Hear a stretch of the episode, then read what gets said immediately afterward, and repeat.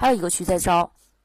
我看一下啊，除了顺城的话，还有啊，就是话到嘴边这就忘了啊。大家可以去看看，进我们那个中公网站看一下，其他地区还是在招的啊，有好几个区，两个区吧啊，对，东周区啊都在招，所以大家可以就是这个都先后看一看，看看哪一个更适合自己啊。好了，接下来就是进入我们这个讲座。所以，首先，其实跟大家聊这些是想，呃，恭喜大家，说现在又有一些教师岗放出来，而且是这种完全带编制的。啊，所以呢，希望大家珍惜机会。所以你也不用去迷茫了，你想也不用去想了，说我要不要考研呐？要不要考公务员啊？你说好不好？其实也挺好。但是啊，就你们现在报名情况，各位同学也都看到了，教师岗总体来说竞争的这种压力要比公务员要小得多啊。虽然也不好考，但是要比公务员啊要要小得多，是吧？而且这个，尤其是对于女同学来说，那么当老师的话，最有对于我们来说最有吸引力的，肯定是有这个什么三个月的带薪休假呀，是吧？啊，所以大家不要犹豫啊！这个怎么说？这个卖这个小商品的就说什么什么，这个机会不能错过，是吧？啊，你买不了吃亏，买不了上当，是这样的吧？啊，所以大家啊，这个如果没有报名的同学，那还有机会，抓紧时间报名。好了，那么今天这个。今天的讲座啊，因为大家比较晚了，可能需要早点休息。那今天的讲座呢，我们就分为三个部分，一个是简单的公告解读，一个是笔试备考，那一个是面试备考。其实公告解读，我就给大家简单说一说跟我们笔试相关的一些内容啊，因为大家基本上都报完名了，所以我不会讲太多。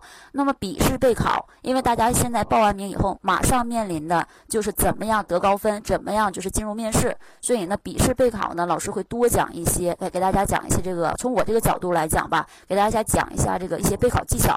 那么面试备考呢，只是作为这个大致了解。我们今天简单说一下。当大家啊，如果是通过了笔试，进入了面试的话，那我们这个公司的话还会有关于面试相关方面的这个备考指导，那肯定是会有的。所以大家多关注就可以了。因为我们现在还不涉及到面试，所以老师也是简单介绍。那这个就是我们今天讲座的内容。啊，讲座的这个第一部分。啊，讲座的第一部分呢，这个我想说一下，跟我们公告当中和我们这个考试相关的一些东西。那么公告当中明确的写啊，不管是我们这个抚顺是整个教育系统的，还是东周的，还是你们咱们这个顺城的，那么笔试内容都是一样的。笔试的内容呢，公告上都是教育学、教育心理学、这个教育政策法规及职业道德。那么内容比例呢是六比三比一，也就是说，教育学如果是一百分的话，教育学它会占到三十分，那么教育心理学占三十分，那么政策啊、教育这个法律法规和职业道德会占十分。那这里大家已经看到了，我也有标红的地方，就是教育心理学的部分。那这一部分我为什么标红呢？想跟大家说明的是，就是公告当中虽然写的是教育心理学，但是它包含的内容是心理学和教育心理学。我这么说大家能听懂吧？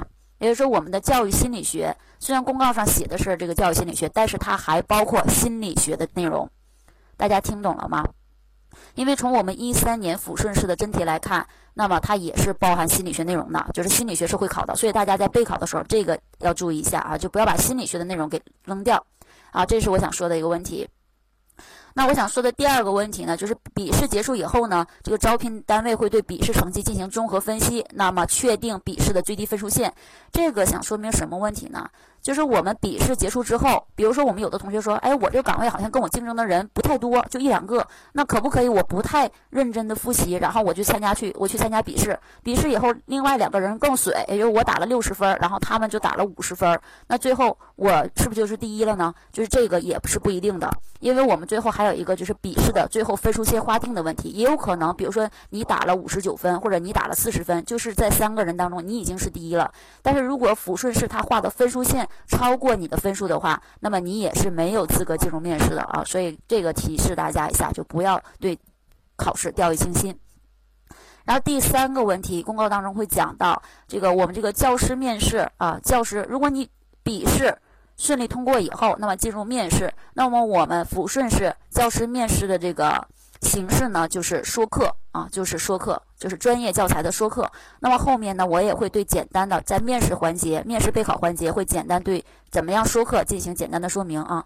那么有一些是这种教辅岗的这种人员，比如说我去考老师，但是我这个我虽然是教师编制，但是我进去以后呢，不是上课的。那么对于这样的同学，那你的这种面试呢，就不是说课了，而就是普通的这种啊面谈。普通的面谈其实会问你什么问题呢？其实跟公务员这个结构化差不多，可能对于其实就是教师结构化，可能对于教师结构化这个大家都不太了解，所以我就说跟公务员结构化差不多，它会有大概的几大题型，比如说有自我认知题啊，会有这种情景应变题啊，组织管理题啊，当然都是跟教师行业相关的。比如说他会问你，比如说你为什么当老师啊？你怎么看待教师这样一个行业啊？可能给你这样的一个问题，或者是问你，比如说。学校当中去春游，那么学生突然有一些学生中暑了，什么，然后你怎么办？可能会有这样的问题来问你啊，这就是普通的这种面谈的方式进行的这个考核。然后特殊提示一下，因为我看了这个咱们这个顺城区的公告，那么顺城区这个地方比较特殊，去年也是一样的，他对这个幼儿园的教师，也就是说报幼师岗的同学要注意一下，你在面试环节，那么在顺城区它是有增加技能技巧测试的。对幼儿老师，什么叫技能技巧测试呢？就是比如说你唱个歌啊，跳个舞啊，弹个钢琴呢，那这个要看你们具体是哪一项呢？要看你们这个笔试之后的面试公告来确定啊。我这么说大家听懂了吗？然后接下来第四点想提示大家的就是，我们这个考试不管是哪个区的啊，那么笔试、面试它的比例分配呢都是四比六的，也就是你笔试占四分啊，占四成，然后面试占六成。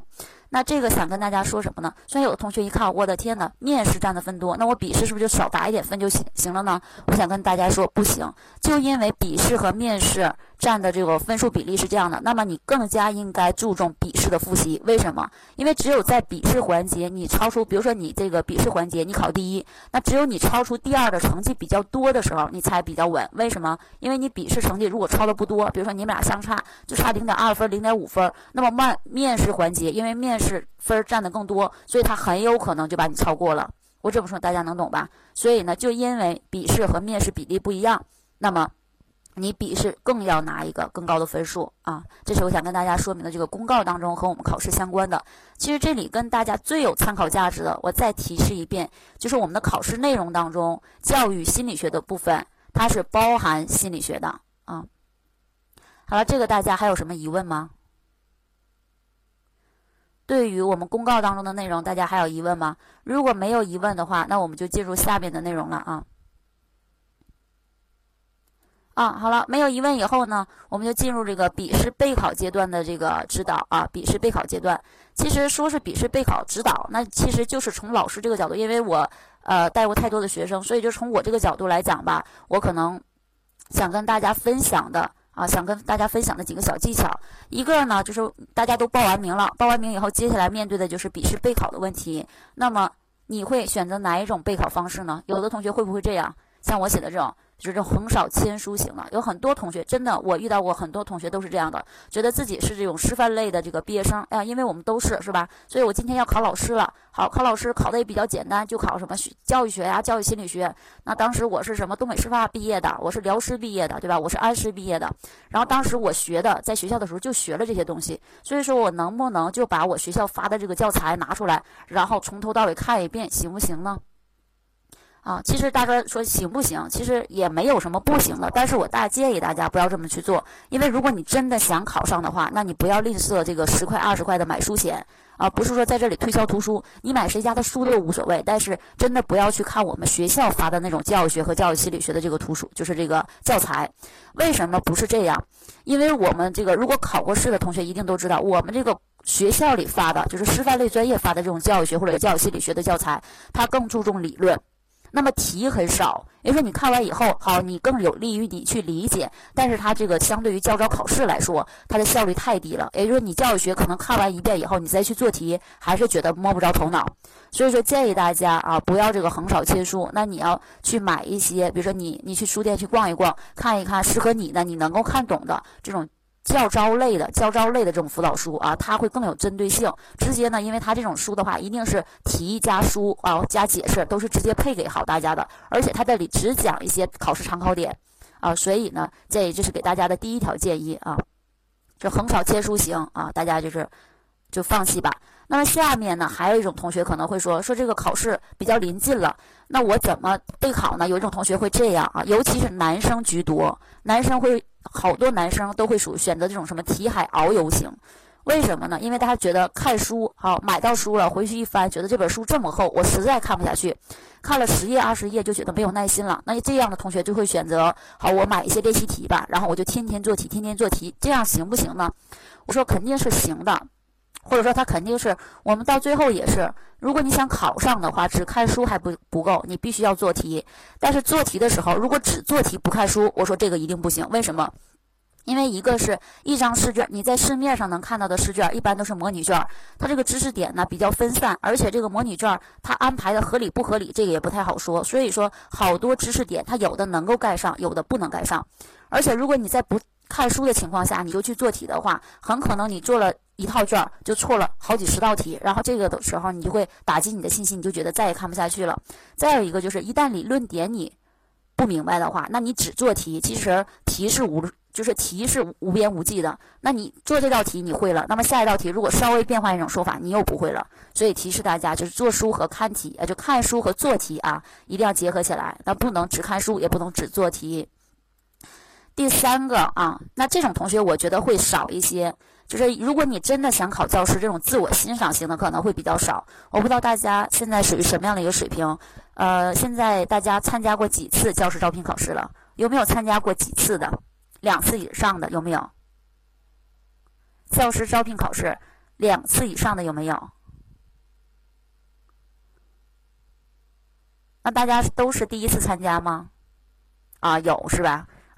为什么这么问呢？因为我相信一定有，因为我现在遇到太多太多的同学都是这样的，都是很多同学都是到了这个大四这一年，毕业这一年，什么都不干。比如说我就是学师范的，然后呢，我就是。去这个想考老师，对吧？就是想考老师，就看好了老师这个职业，所以呢，各个地区有教师招聘考试，然后都去参加。所以有很多同学都是这样。那这样的同学会有很多同学会有什么样的心理？说我参加过很多考试了，那我这次直接用以前的底子就行了吗？啊，一定不行。如果大家真的底子那么好的话，我相信前几次可能已经考上了，对吧？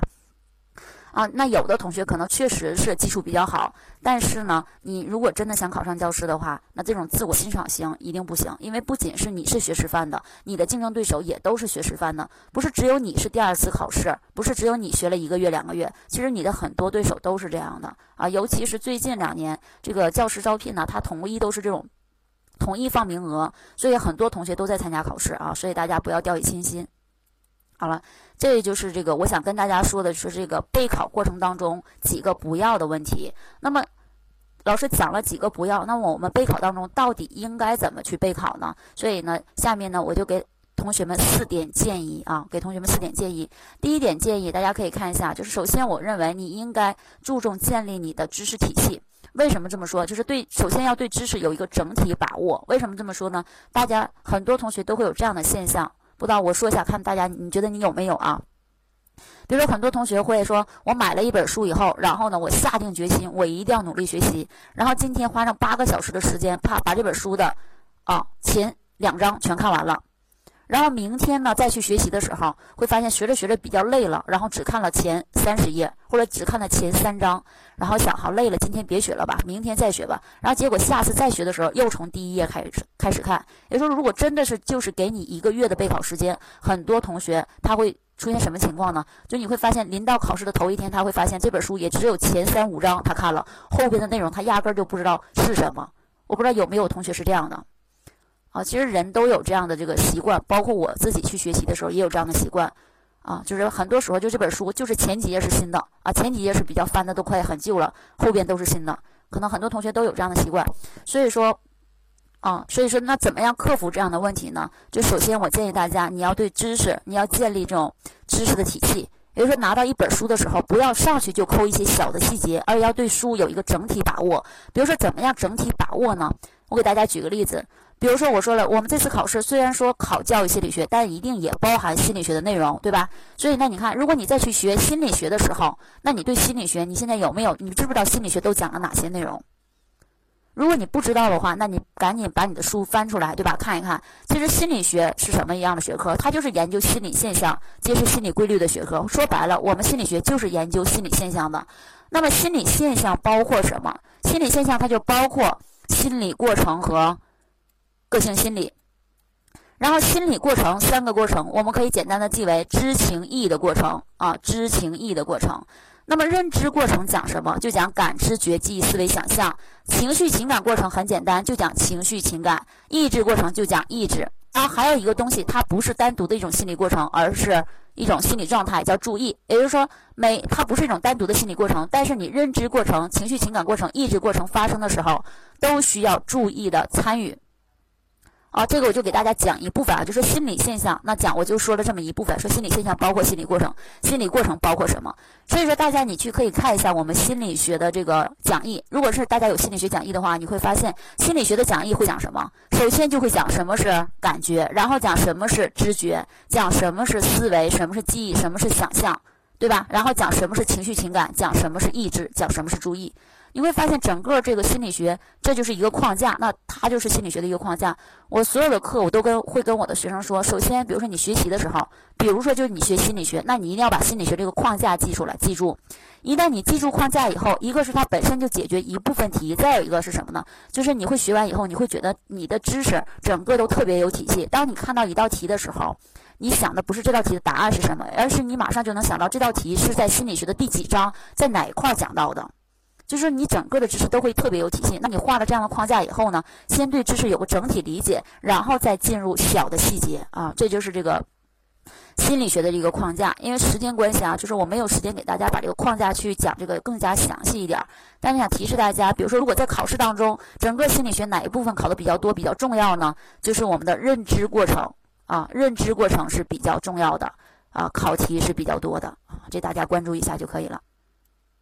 好了，比如说这是我们心理学的框架，那我们来再看一看我们的教育心理学，它也是有框架的，对吧？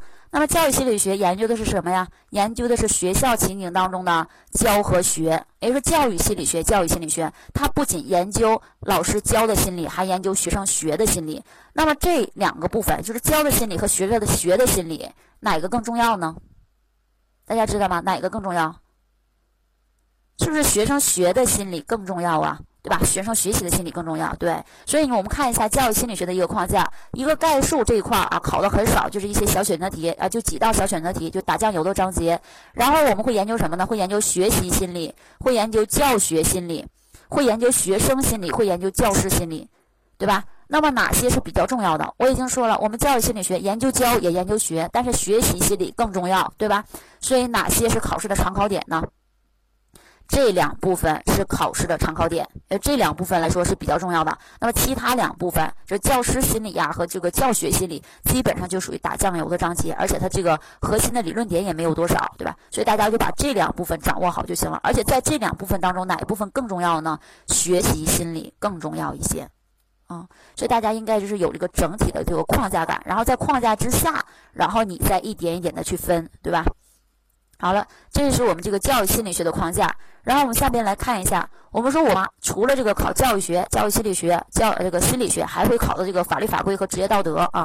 其实法律法规和职业道德它比较简单，加在一起，加在一起，其实它才占到十分，对吧？啊，所以呢，其实考试来说，从这个考题来看，它也是比较简单的。但是法律法规，这是我给大家这个就就从讲义上随便截了一下啊。其实法律法规我们考试常考的就是这八部法律，就是这八部法律，啊，就是这个教育法、义务教育法、教师法、教师资格条例，然后未成年人保护法、预防未成年人这个犯罪法、学生伤害事故处理，还有就是国家中长期教育改革和发展纲要。考试当中不外乎就这八部法律。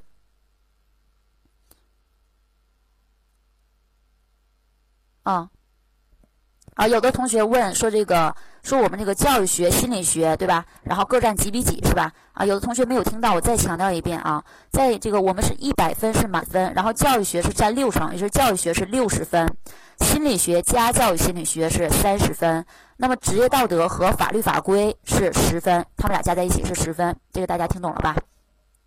因为法律法规比其实比较简单，对大家来说，如果你第一次考试，或者是曾经你没有报过班的话，可能大家就有一个疑问，就是法律法规我要不要逐条去记？其实真的是不需要逐条去记的，法律法规它常考点都会特别明显，就是只就是法律法规那些就是不太重要的、不太出题的点，就真的从来都没有考过。所以我们一般在上课的时候，法律法规有的时候就讲一两个小时就过去了，甚至我我会跟我学生说，我讲完以后基本上你不用再看了。啊，所以其实法律法规比较简单，职业道德考点就更少了。那么职业道德对于我们来说，因为它只占加在一起只占十分，估计出题的话也就出那么三两道题啊。有的时候我就跟学生可能三五就是这个半个小时啊，职业道德就讲完了。所以这里我也就不给职这个老师职业道德的这个框架了啊。那法律法规我说一下，因为这个时间比较短，我也不可能每一条讲给大家讲这个法律法规到底都讲哪些，对吧？啊，到底常考哪些？但我简单说一下法律法规常考的地方是什么呢？法律法规一个是常考的重要的几部法律，它的立法时间，比如说你教育法，你教育法的这个颁布时间是多少？义务教育法、教师法，它的颁布时间是多少？那这三部法的这个法律时间经常考，以及这些法律的立法依据。啊，谁是谁的立法依据？这些常考，还有就是法律当中经常会涉及到数字的，比如说像义务教育法当中，那么几岁入学呀？什么条件不具备的地区可以推迟到几周岁呀？然后包括你这个未成年人保护法当中，比如说这个多少到多少岁是不可以雇佣的，就是十六岁以下是绝对不可以雇佣的。那么十六到十八可以雇佣啊。包括你教师申诉的时候，教育行政主管部门要在多少天之内给你回复，然后学生申诉要多少天回复？也就是说，一个是这个重要法律的时间，然后还有一一个就是什么？就是这个。法条当中跟时间相关的一些地方比较容易考，那还有一些就是法律责任啊，比如说出了，比如说学生有一天坐校车，对吧？坐校车这个回家的过程当中，有个小明说这个想想那个去方便一下，然后这个司机就给他停车了。停车以后呢，然后小明就是这个去卫生间，但是司机把他忘了，然后司机开车就走了。这小明从卫生间出来以后，一看校车走了呀，他就很着急，他就这个跑着去追赶校车。追赶校车的过程当中，比如他摔倒了，对吧？那么摔倒的时候磕掉了两颗门牙。然后就问你，那这个事情由谁来负责？经常会考这样的，或者说，比如说问你啊，有人侵占了学校的校校舍，然后操场，然后负什么样的责任？是民事责任呢，刑事责任呢，还是这个行政处分呢？其实就是这些，经常就是法律法规当中是经常考的，包括教师在什么情况下会给你解聘啊？包括这个义务教育阶段。这个学生能不能开除的问题，就这些其实它是有一些常考点的，但是因为时间关系，就是我就是不给大家这个详细的说了。如果大家是自己学习，说我这个我不报班，我就要自己学习的话，那么你去可以看一下市面上有没有就是专门的，就是这个呃，看看市面上哪家的书它是带法律法规的，而且是后边带一些习题的。那你把法律法规对应着习题，把法律法规重点条文看一下，我觉得这个基本上就可以了啊。但是如果有的同学他有这个，咱们说有报班的意思啊，那不管你去谁家的这个。报班，那如果你有报班意向的话，我觉得这个老师讲法律法规的时候都会比较简单，基本上一两个小时的就解决了啊，一个小时吧，可能就讲完了。这是这个法律法规，我想给大家说的问题啊。其实法律法规它也是有这个，呃，还有一个就是法律法规，其实它本身也是有这个呃框架体系的。那这就是这个法律法规的框架体系啊。所以时间关系，我不给大家详细讲啊，大家简单看一下就可以了。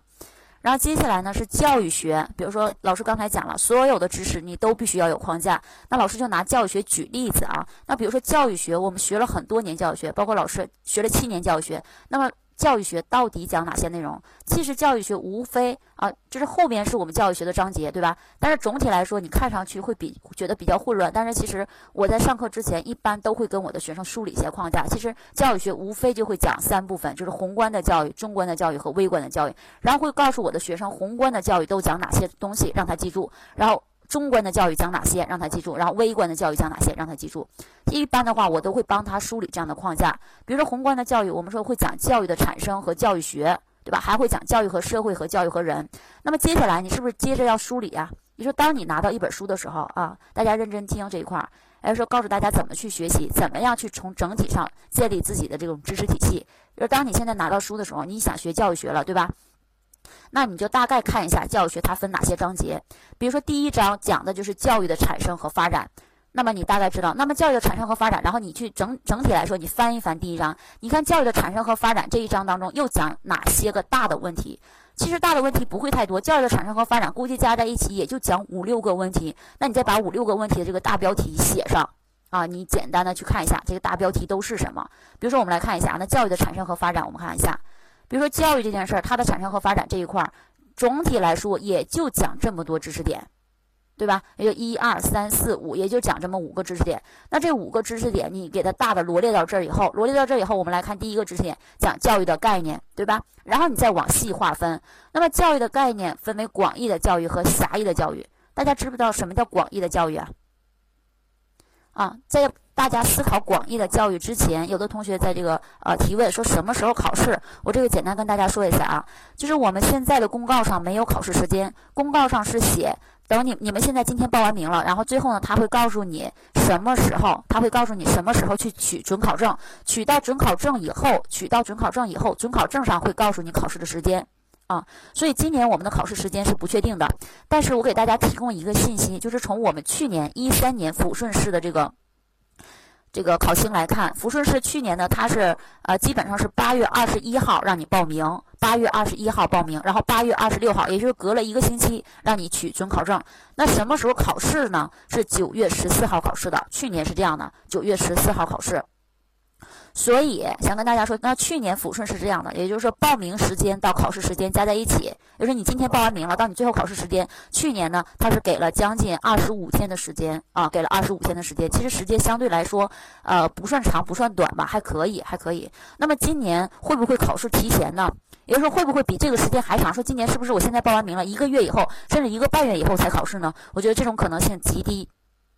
就是今年只可能比去年提前，不可能比去年延后。我觉得是这样的，因为现在已经开学了，对吧？那么有了去年的这种教招经验啊，考试组织考试的经验，那今年肯定是比较快的。因为去年他有的老师已经出过题了，然后也安排过考场啊，就是有过去年的经验以后，他今年啊这个时间应该是会提前。所以大家的话不要说觉得啊我是不是就有两个月的备考时间？没有那么长的时间。你呢？做这个最低的打算，你也就也就有半个月吧，啊，我觉得顶多也就是有半个月的备考时间嘛。所以对于我们底子比较薄的同学来说，可能这个就需要你这个啊加紧的加，就是抓紧时间啊。我这个讲一下这个时间问题，然后然后回过来我们说，我们说这个教育分为广义的教育和狭义的教育。那么广义的教育是什么？有的同学已经说了，就是一切知增进人的知识和技能的，对吧？就是广义的教育。换句话说，就是一切的，就是广义的教育。就是在任何领域当中，只要你希望一个人增进他的知识和技能，希望培养他的品德，那这就是广义的教育。那么广义的教育包括什么呢？包括学校教育、家庭教育和社会教育，这就是一道多选题。换句话说，广义的教育，你就知道一道多选题就行了。广义的教育包含三部分：学校教育、家庭教育和社会教育。那什么是狭义的教育啊？狭义的教育就是指。啊，学校教育对吧？那这就是一道单选题或者是填空题，对吧？一道单选题或者填空题，你知道就可以了。那如果还有判断题的话，还会说，比如说我们说狭义的教育，这是指学校教育。那什么是学校教育呢？就是有目的、有计划、有组织的培养人的，就是比广义的教育它更有系统性的，那就是狭义的学校教育，是这样的吧？啊，所以如果给你一道判断题，他说教育就是有计划、有组织的培养，呃，这个有目的、有计划、有组织的培养人的活动，那问你。说学，认真听这这道判断题啊，就是教育。他说教育是有计划、有有目的、有组织的、有系统的培养人的活动，那对不对呢？他说教育是一种有目的、有计划、有组织、有系统的培养人的活动，对不对呢？啊，不对的是吧？啊，那么从概念当中，大家应该知道这是什么？学校教育的概念，而你不能说教育是这样的，因为教育它分为两部分，它分为广义的教育和狭义的教育。我刚才给的概念就是狭义的教育，对吧？所以它是不对的啊。看来大家有一部分这个同学啊，基础还是很好的啊，所以大家就是这个刚考试的时候应该问题也不大吧，是吧？有压力吗？觉得？还有啊啊，有压力是吧？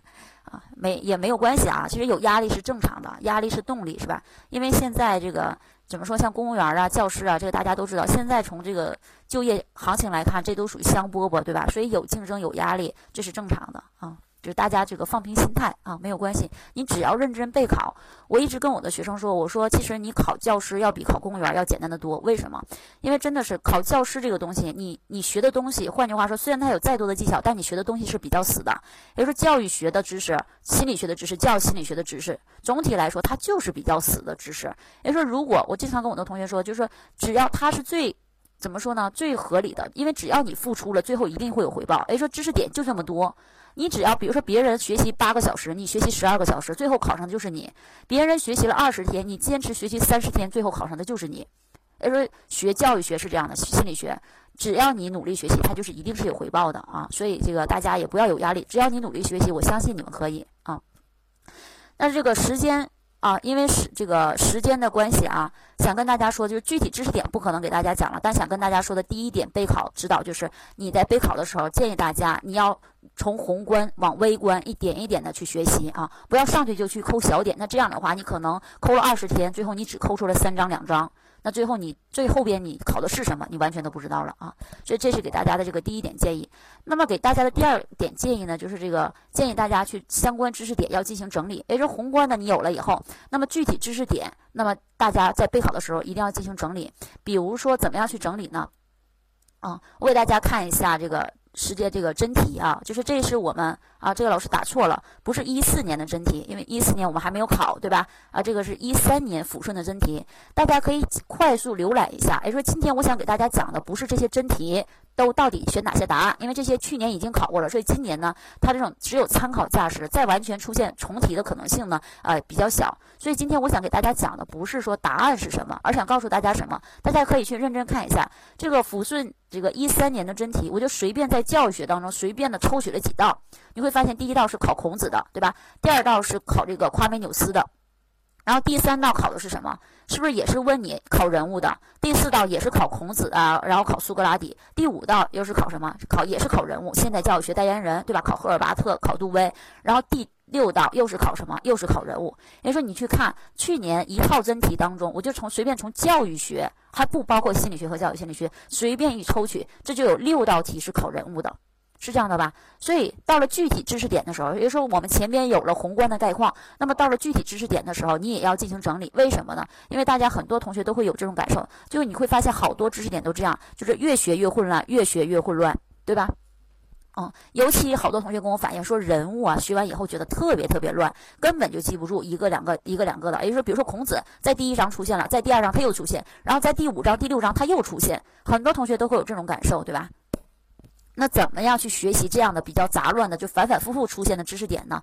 其实这样的知识点有很多，我只是拿人物举个例子啊。好，有的同学这个好，怎么样去学习啊？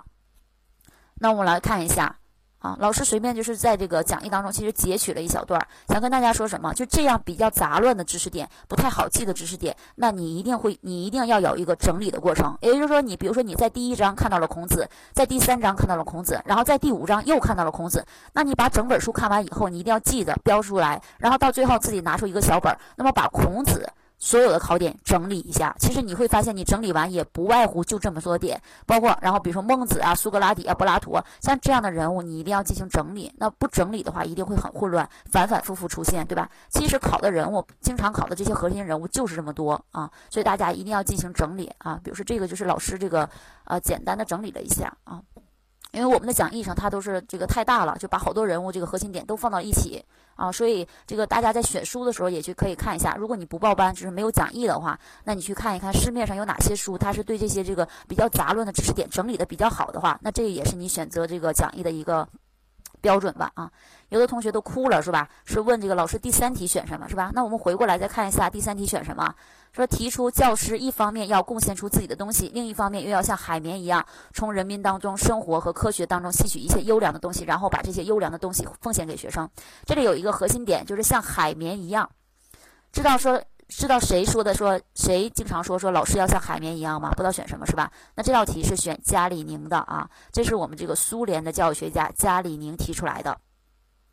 这道题啊，老有的同学这道题啊，我说一下，其实它也是有技巧的。如果大家备考过的话，大家应该知道，比如说列宁在我们，比如说用排除法，我们来说一下，你看列宁这个考点，在教育心理学，在教育学当中。你你会发现有一个让你选教育学家选列宁的吗？是不是没有啊？因为列宁他本身虽然是一个很伟大的人物，但是跟我们教育学不太沾边儿，不太沾边儿吧，对吧？所以列宁这个人肯定要排除的。那么苏霍姆林斯基他经常考什么呢？我在上课的时候经常给学生一个口诀，叫全面和谐好司机。全面和谐好司机，也就是苏霍姆林斯基这个人，他经常提倡的，他最提倡的就是全。他说教育应该促进人的全面和谐的发展，所以经常会问你，促进人人的全面和谐发展的这个人是谁？那为了能够让大家记住的话，我就给大从这个给我的学生编了口诀，叫全面和谐好司机。也就当你看到司机的时候，苏霍姆林斯基的时候，你就选全面和谐；当你看到全面和谐的时候，你就选苏霍姆林斯基，是这样的吧？啊，所以这个就是我给学生这个编的口诀。所以一看这不是全面和谐，对吧？所以也排除了。那么下一个是陶行知，那么陶行知的考点的话，其实在第十九个，对吧？那么考陶行知呢，他自称是杜威的学生，所以他的观点基本上都和杜威的是相反的。那他提出什么生活即教育啊，社会即学校啊，什么学做教合一啊，那这个才是陶行知的考点，对吧？所以你如果你没有听过陶行知，还是有什么伟大的人民教育学家呀，伟大的人民教育家呀，因为这样，就因为你会发现你常熟悉的陶行知的考点都没有。所以说，这道题肯定也是不能选陶行知。所以说，如果你去蒙的话，对吧？你也得去蒙谁啊？蒙贾里宁，对吧？啊，好了啊，所以这就是我这个我跟大家说的这个人物整理的问题，就好多杂乱的知识点，你觉得特别杂乱的这样的知识点考的又比较多的，那么你必须去整理啊。现在我来回答一个问题，就是有的同学会问到这个考填空题嘛，是吧？哎，说去年考题都有什么题型？好了，我进来都没有参加过是吗？有没有参加过去年抚顺的考试的？啊，应届的有都没有是吧？那我简单说一下，其实这个抚顺去年的考情和今年的这个考情应该是，或者说这个公告看上去相似度非常的高，也就是说去年的考情是很有参考价值的。那么去年也是一样，那么抚顺市教育系统招了，就是教育系统事业单位招了，而且呢，比如说像我们这种顺城区啊，啊，还好还有一些区也单独招了。虽然是单，就是你报名的时候是单独报名的，但是去年考试的时候，它是一起考试的，也就是说，不管是只要你是在参加抚顺市教师招聘考试，他基本上考的，换句话说，就考的是一张卷。那么这一张卷当中考什么题型呢？去年呢就考了单选、多选、判断和填空。大家听懂了吗？考的是单选、多选、判断和填空。总体来说，题量呢，这个不是很大啊，题量不是很大，所以这个答题时间比较充裕。那么题的这个难度的话，也是比较适宜的，就是有一些比较难的题，然后呢，也有一些比较简单的题。总体来说，难度还可以啊，所以大家这个就属于常规题型啊，就单选、多选、判断还有填空，基本上属于这种客观型的题型，比较啊，客观型的题型啊。那么去年是没有考大题的，所以今年呢，你复习的侧重点，你说今年有没有变化？呃，这种变化也不好说，也有可能会有，但是总体来说可能性几率会比较低，所以大家就是在复备复习备考的时候，你可以说，如果比如说过两天你们就取准考证了，一看准考证拿下来以后，一看考试时间特别的近，就是我没有时间去背大题，那么你就把考试的侧重点放在这个。选择判断，然后填空和判断上啊，那就是如果你没有时间背大题，如果你说我这个现在学习我的这个水平已经很好了，然后复习周期又比较长，最后一看好十一十一才考试呢，那这个时候呢，你就要放一些精力放到大题上啊，这就是我想说的。好了，这个给大家的第三个建议就是啊，我们刚才已经说了，其实教育学，尤其是教育学，它好多知识点其实还是靠死记硬背的比较多，对吧？或者说好多知识点还是必须你要去记的。但是记的时候，大家能不能说我就是死记硬背，天天反反复复背，反反复复背，这样行不行呢？其实这样效果肯定也不好，因为如果他考这个判断题的话，不需要你完全背住，你只要能够再选就行了，对吧？所以大家要有一种意识，就是你的这些知识点，教育学也好，心理学也好，教育心理学也好，大家在记的时候，尤其在记一些比较难难背的知识点的时候，你要有这种意识，说要把这个知识点进行精细加工，啊，如果大家复习过的话，大家应该能够理解什么叫做知识点的精细加工啊？因为我们教育心理学会讲到，比如说什么学习的时候有这种精细加工策略，对吧？说白了，精细加工。讲的是什么？就是你记的时候要有一些技巧，要理解性的记忆，对吧？那么怎么样有技巧？怎么样理解性记忆呢？就是比如说你记的时候，记一些知识点的时候，它不好记，不好记怎么办呢？你可以编个口诀呀，然后比如说用一个谐音呐，或者用那种形象记忆啊，等等都可以啊。这个想提示大家的就是大家要有这种意识。比如说老师给大家随便举几个例子，大家看一下。比如说我们经常会，我比如说我问大家啊，问大家，比如说我们这个教育学之父是谁？教育学之父是谁？大家知道吗？教育学之父没有回应的，没有回应的，我啊，夸美纽斯是不是啊？对啊，我们的教育学之父是夸美纽斯。那么夸美纽斯他写的那本书叫什么？写的那本书叫什么？刚才是不是一道真题呀？去年的一道真题，对吧？就叫《大教学论》。大教学论啊，我现在单独问出来，大家可能会觉得比较简单，但是有的时候啊，叫《大教学论》啊，那有的时候。你背一个的时候，你会觉得比较简单，但是人物背多了，你除了要知道夸美纽斯的书，你是不是还要知道赫尔巴特的书？你是不是还要知道杜威的书？甚至你还要知道什么冯特的书啊，什么桑代克的书，是不是记得很多很多？那么怎么样去记住这些东西呢？怎么样能够联系在一起记住呢？比如说你自己就可以去编一些口诀，比如说你记夸美纽斯的书，你自己看一看夸美纽斯，然后大教学论，夸美纽斯大教学论是这样的吧？那你怎么记？你是不是你会发现记两个核心词，记夸大就可以了？也是夸美纽斯的大教学论。你就记住夸大，你是不是就记住了夸美纽斯大教学论呢？这样考试就不会错了，是这样吧？那比如说教育学当中常考的人物，还有我们这个赫尔巴特，我经常给我的学生讲，你要记赫尔巴特的时候，你就记一二三四，赫尔巴特一二三四。赫尔巴特的一是什么？赫尔巴特一就是他有一本书叫做《普通教育学》，普通教育学。那他的二是什么？他的普通教育学有两个基础，就是以伦理学和心理学为基础。它的二是以它的教育学是以伦理学和心理学为基础。然后它还有三。什么叫三呢？赫尔巴特他是传统教育学派的代表人物，所以他有传统的三中心。传统的三中心都是什么？就是教师为中心、课堂为中心、教材为中心。这三中心呢，经常是多选题的考点，对吧？多选题的考点。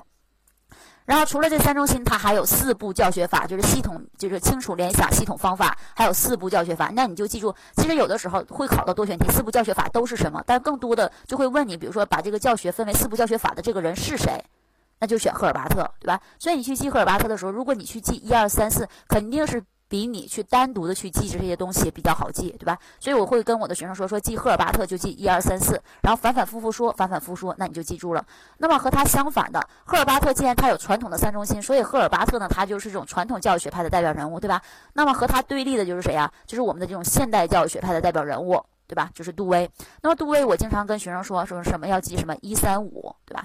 啊，那这个这个时间关系啊，我不展开来说了。比如说，你看，我再给大家举例子，比如说记这个维果斯基。维果斯基是不是最近发展区呀？维果斯基的最近发展区是经常出题的，包括判断题、填空题呀，包括一些这个选择题经常出。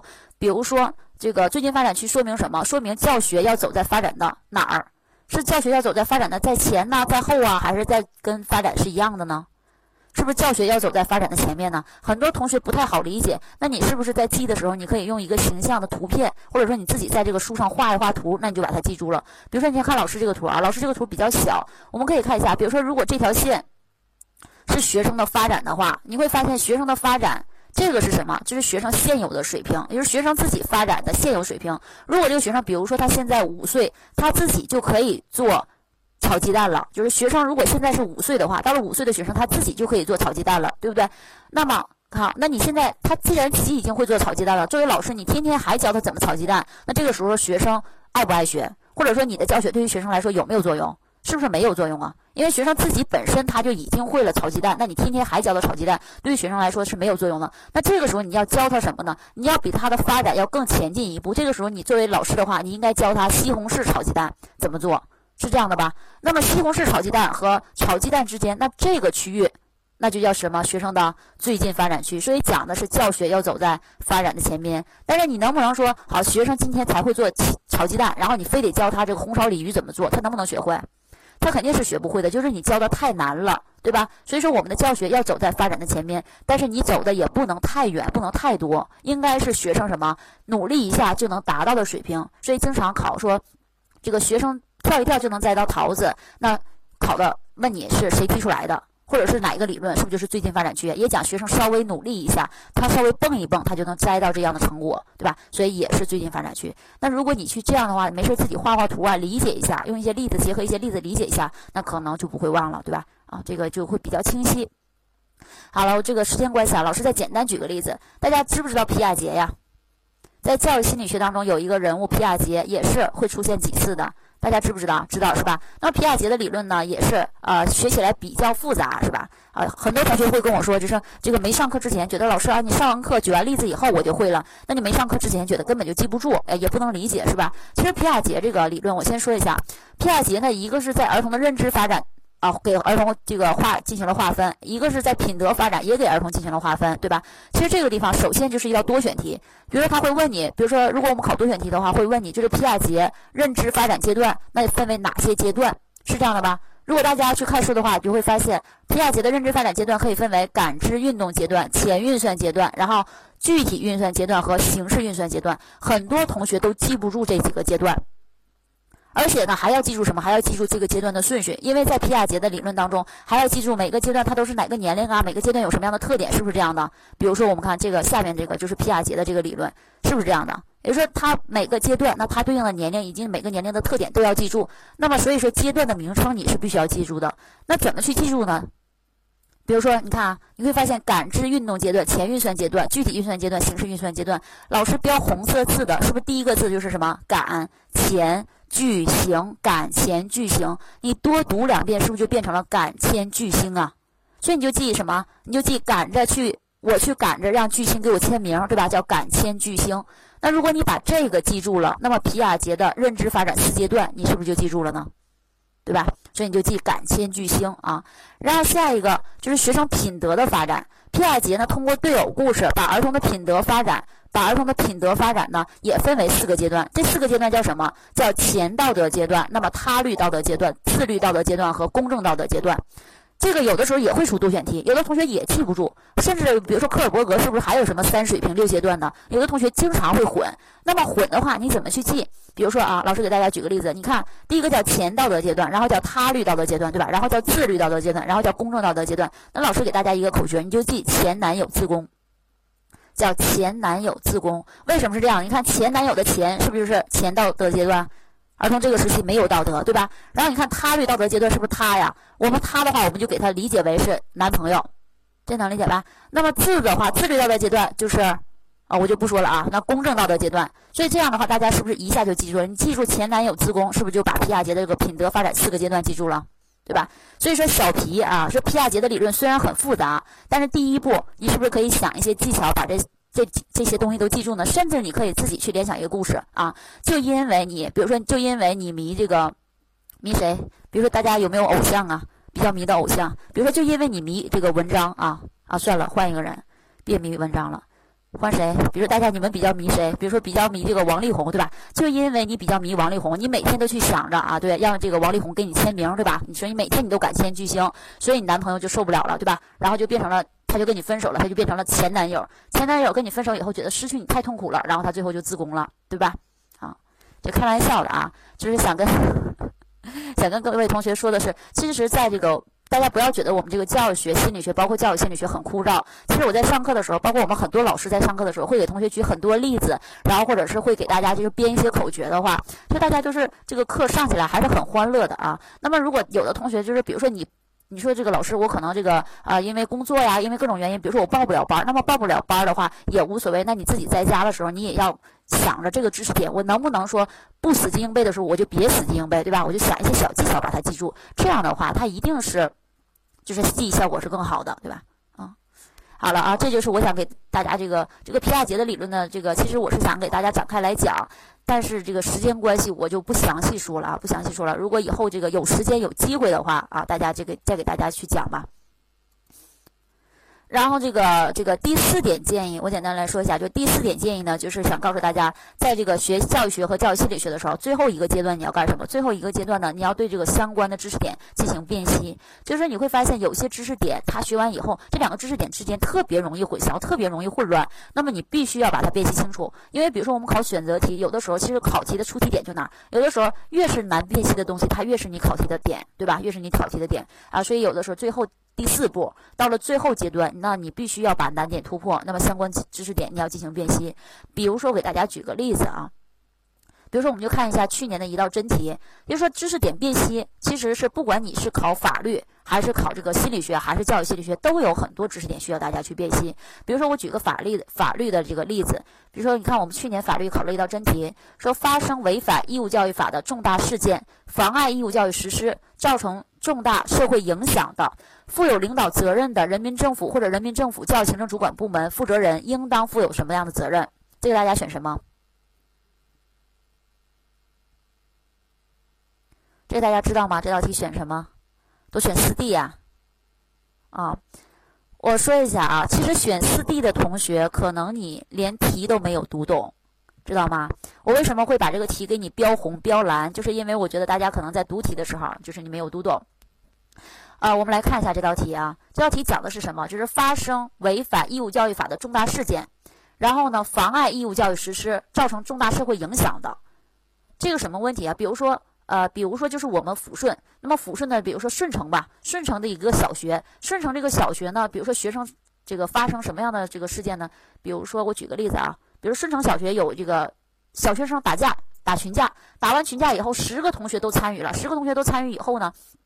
然后顺从是这个顺承的这个这个，比如说这个实验实验小学就把这十个同学全部都开开除了，全部都开除以后，我们知道义务教育阶段的学生是不是不能够开除，对吧？因为他这个有这个受受完法定年限的义务教育的权利，所以不能开除。那么你开除以后呢，然后造成了很大这种社会影响，对吧？那当出现这样问题的时候，他问的是负有领导责任，是负有领导责任的负责人应当承担什么样的责任？换句话说，就是比如说你们顺城市的一小把十个学生都开除了，那这个时候你们，比如说你们顺城市教育局，顺城市教育局的领负责人，他应该负有什么样的责任？我这么说能懂吗？不是你学校的，不是，比如说你们顺城市一小啊，再说一下，顺城市一小开除了十个学生，这个大家听懂了吧？顺城市一小开除了学个十个学生，他现在问你的不是顺城一小的校长负什么责任，而是你们抚顺市教育局的局长负什么责任？我这么说能懂吗？你说开除学生是不是？是不是这个局长？是不是局长开除的？不是局长开除的吧？只是他负有领导责任。我这么说能理解吗？只是负有领导责任，就他没有管好。换句话说，比如说啊，现在辽宁省一个飞机，就是比如说辽宁省的一个这个一个矿井吧，发生这个塌塌陷事故，那么辽宁省的省长应该负有什么样的责任？我这么说能懂吗？就是辽宁省，比如说现在有一个地方出现这种井矿塌方了，然后辽宁省省长应该负有什么样的责任？应该什么？应该是引咎辞职。我这么说大家能懂吗？所以这道题他问你的是负有领导责任的人民政府或者是人民政府教育行政主管部门应该负有什么样的责任？不知道大家有没有懂？啊，我觉得大家还比较难懂的是什么？就是人民政府和人民政府教育行政主管部门，大家可能不太懂啊。那我这个特意给大家做了一个这个图，大家可以看一下，什么叫做政府？大家看到了吗？这个是政府体系，那这个呢是教育行政主管部门体系。比如大家看一下，政府，政府最上面是什么？是不是国务院呢？国务院总理谁？国务院总理是谁？不知道是吗？好了，无所谓啊。那么我们说国务院，它是我们这个政府最高的级别的这个政府部门了，对吧？那么国务院下面它会有很多个部，有很多个部呢，分别管，比如说有管交通的，有管水利的呀，对吧？那么就有一个部门，它是关专门是管教育的，这个叫什么？就叫教育部，是这样的吧？它是归国务院管的。那么国务院下面的政府部门有什么？还有省、自治区、直辖市。那么省、自治区、直辖市这样的政府部门呢，它也会有专门的一个部门叫教育厅来管教育的，是这样的吧？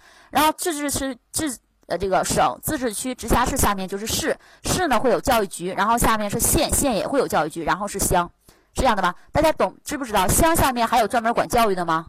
乡下面还有专门管教育的吗？是不是没有了？没有了吧？没有的话，所以啊，所以的话，什么叫做政府？这叫做政府。那么政府里的头就叫政府里的这个主管部门，就是主领导人、负责人，这个是能理解吗？什么叫教育行政主管部门？那么这边的叫做教育行政主管部门。我这么说懂不懂？懂是吧？比如说大老师给大家举个例子啊，比如说我们义务教育法当中有规定，说这个所有适龄儿童，比如说六周岁必须入学，条件不具备的地区呢，你可以推迟到七周岁。这个大家都知道吧？比如说这个六和七啊，经常出选择题或者是这个填空题或者判断题。那么比如说法律当中还有这样的规定，比如说一个儿童因为自己的原因，比如说因为他残疾啊，或者是因为一些特殊原因，他不能够到了这个年龄不能够按时入学的，那他的父母或者或者是监护人应该提出申请。那么去哪儿申请？去哪儿申请呢？这道题大家知道吗？如果做法律题，他的父母或者是监护人应该去哪儿去申请呢？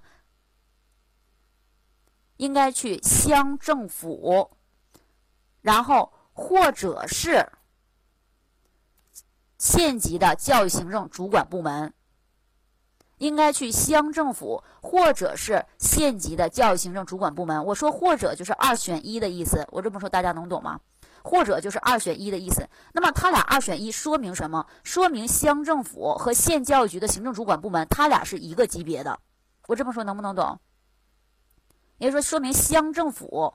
和他上一级下面的教育行政主管部门，他们是一个级别的，所以这里他说的是乡政府及或者是教育行政主管部门、县级教育这个教育行政主管部门，这大家懂吧？其实好多题，如果你掌握规律的话，其实都是一样啊。比如说，我再给大家举个例子，我们这个教师法当中会讲到，比如说你是县一高中的一个老师，然后呢，你因为犯了一些错误，学校给你处分，给你处分以后你不服，你可以提出申诉。那么申诉你可以去哪儿申诉？我说了，你是抚顺市一高中的一个。语文老师，如果你不对学校给你的处分你不服的话，你可以去哪儿申诉？大家知道吗？你是不是得去专门管教育的地方去申诉啊？你不能去找到直接就找到县政府去了，是不是得去？不是，你是县，你是抚顺啊？不是，你是一个县一高中的啊？你不是抚顺市的，你是县一高中的老师，你是不是直接去找你们县里的教育局就行了？因为你们县里的教育局管你们学校，是这样的吧？我这么说能懂吗？你是县一高中的啊，所以你直接去什么县教育局就可以了，是这样的吧？那么好，比如说县教育局在三十天之内要给你调节，调节完以后你还是不服，你觉得他的调节还是不合理，那么你再可以往哪儿去申诉？就往市了。谁管县教育局啊？谁管县教育局？谁比他更大？是不是县政府直接就比县教育局大了？是不是这样的？能不能懂？所以呢，你要去县政府，或者还谁是他比他大的？还有谁是比他大的？是不是还有是市教育局啊？所以呢，如果你对这个县教育局的这个调解不服的话，你就要去什么？他上一级的县政府和市的教育行政主管部门。有的同学觉得晕了吗？我换句话说，你看啊，大家再认真听一遍。换句话说，也就是县教育局，他的上级领导是谁？县教育局的上级领导，也就是县政府和市的教育行政主管部门，就是市教育局。我这么说懂不懂？我说县教育局，县教育局它的上级领导就是县政府和市的教育局，懂吧？它都是这样的一个关系。你会发现它都是这样的一个关系，所以你会发现所有的考题，那如果你掌握一个规律的话，它就总体规律你就懂了。我这么说能理解吗？所以你回过来，你再看这道题，他说发生违反义务教育法的重大事件，那么妨碍义务教育实施，造成重大社会影响的，你看他问的是什么？负有领导责任的什么？人民政府，比如说你人民政府的这个，人民政府的什么？人民政府的，比如说什么省长是吧？市长，然后或者是人民政府教育行政主管部门的负责人，比如说你什么叫教育教育行政主管部门的负责人呢？比如说你教育局的局长，对吧？那你应该负责什么样的责任？你应该有什么研究？辞职，对吧？好了，那么这就是法律当中经常考的研究辞职的一个考点。那么法律当中除了这一点考法律责任，还经常出现的就是这个。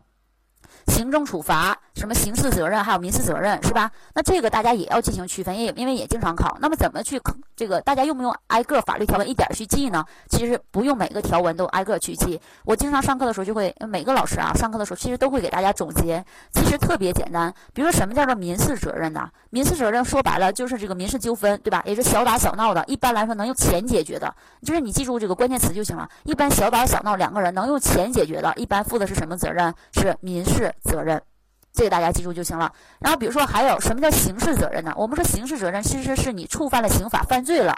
什么时候触犯刑法犯罪呢？一般的话会出现重大伤亡事故。当你题干当中看到出现重大伤亡事故的时候，负的是什么责任？是刑事责任，对吧？那我再来说啊，对，一个要钱，一个要命，是吧？啊，可以这么样理解。那什么叫做行政处分呢？行政处分是经常考的。什么叫行政处分呢？行政处分是给体制内的人的。什么叫体制内？就比如说你们现在，你们就想进入体制内，对吧？所以什么是体制内？你学校里的老师、校长以及你教育行政主管部门你的负责人，这些都是体制内的人。这些人如果他们犯错误，给他们什么处分呢？行政处罚啊，行政处分。那他们犯什么样的错误，给他们行政处分呢？比如说啊，就是犯了一些，比如说国家的一些法律条文规定啊，不让他们做的事儿，就是国家不让他们做什么事儿，然后他做了，那这个时候给他什么？给他是行政处分。我这么说大家能懂吗？所以说，如果你掌握了这个原理的话，我给大家举个例子啊。比如说，有的人侵在学校这个校舍、操场，应该给他什么样的处罚？应该追究他什么样的责任？侵在学校的校舍和操场，操场是行政吗？就说有人侵在学校的校舍和操场，没有说是老师或者校长占的呀，是不是就是一个人占的呀？